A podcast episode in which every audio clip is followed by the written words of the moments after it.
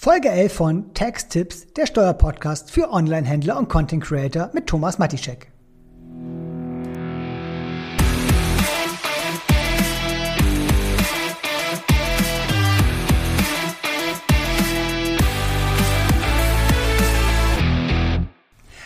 Und herzlich willkommen zur Folge 11 von Tax-Tipps, der Steuerpodcast für Online-Händler und Content Creator mit mir und ich bin Thomas Matischek. Heute geht es um ein allseits beliebtes Thema, nämlich das Thema Auslandsgesellschaften. Also ich bin ansässig in Deutschland und ich möchte im Ausland eine Company gründen. Was hat denn das für Folgen, beziehungsweise was muss ich denn da beachten? Und wir steigen direkt ein. Wenn ihr im Ausland eine Kapitalgesellschaft, und darum geht es meistens, gründet, dann ist die Intention, ihr habt eine Kapitalgesellschaft im Ausland und die soll dann normalerweise ausländisches Geschäft abwickeln.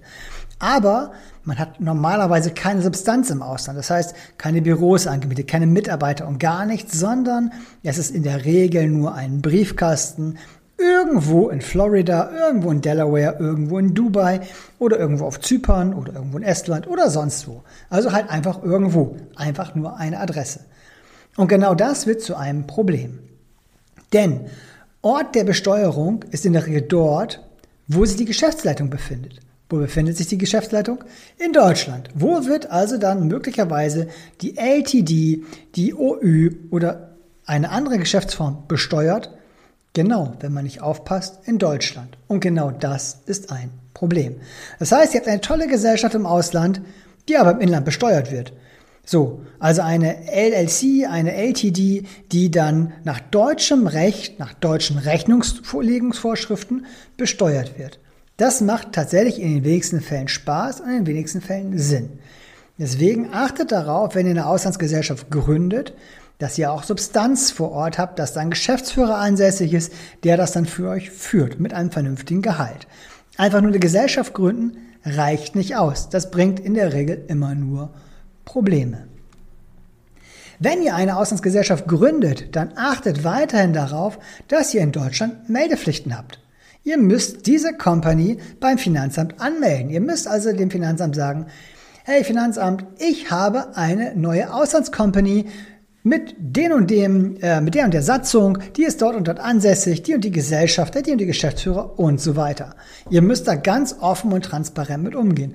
Ansonsten hagelt es womöglich ein sattes Bußgeld. Und genau das sollte man verhindern.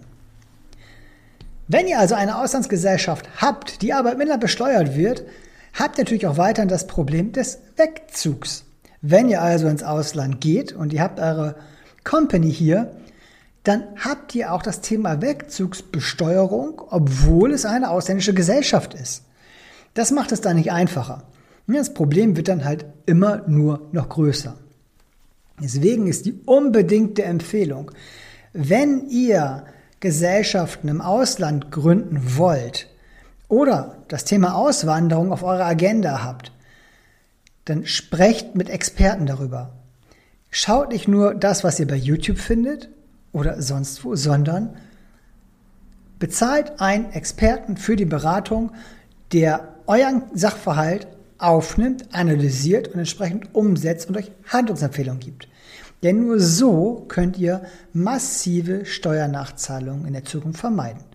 Und genau das will ja keiner. Man will ja nicht am falschen Ende sparen. Deswegen ist es so irrsinnig wichtig, dass ihr es im Vorfeld klärt.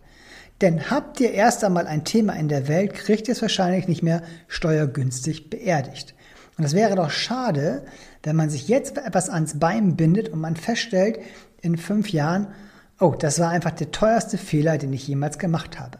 Und deswegen lasst uns darüber reden, nehmt Experten an die Hand und Schaut, wo geht die Reise hin? Vielleicht macht es auch gar keinen Sinn, eine Kapitalgesellschaft im Ausland zu gründen. Vielleicht macht es viel mehr Sinn, eine Personengesellschaft im Ausland zu gründen.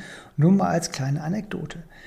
Ja, vielleicht kann man auch insgesamt den, die, die, die, den Wegzug anders gestalten. Es gibt ja mannigfaltige Möglichkeiten, die man jetzt hier vorbringen kann, um das optimiert darzustellen.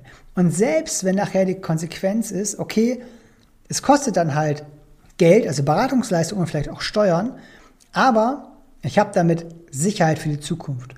Und darum sollte es einem mal gehen, dass man das bestmögliche Ergebnis erzielt und hinterher sagen kann, ja, ich habe wirklich alles getan.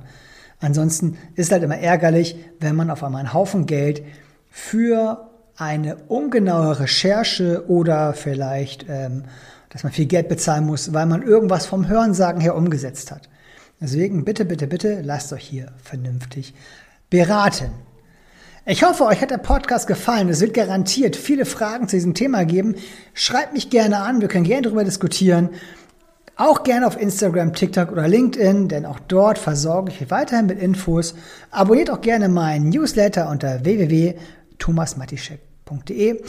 Und ich würde mich freuen, wenn wir uns bei der nächsten Folge von Text-Tipps, der Steuerpodcast für Onlinehändler und Content Creator mit Thomas Matischek wiederhören werden.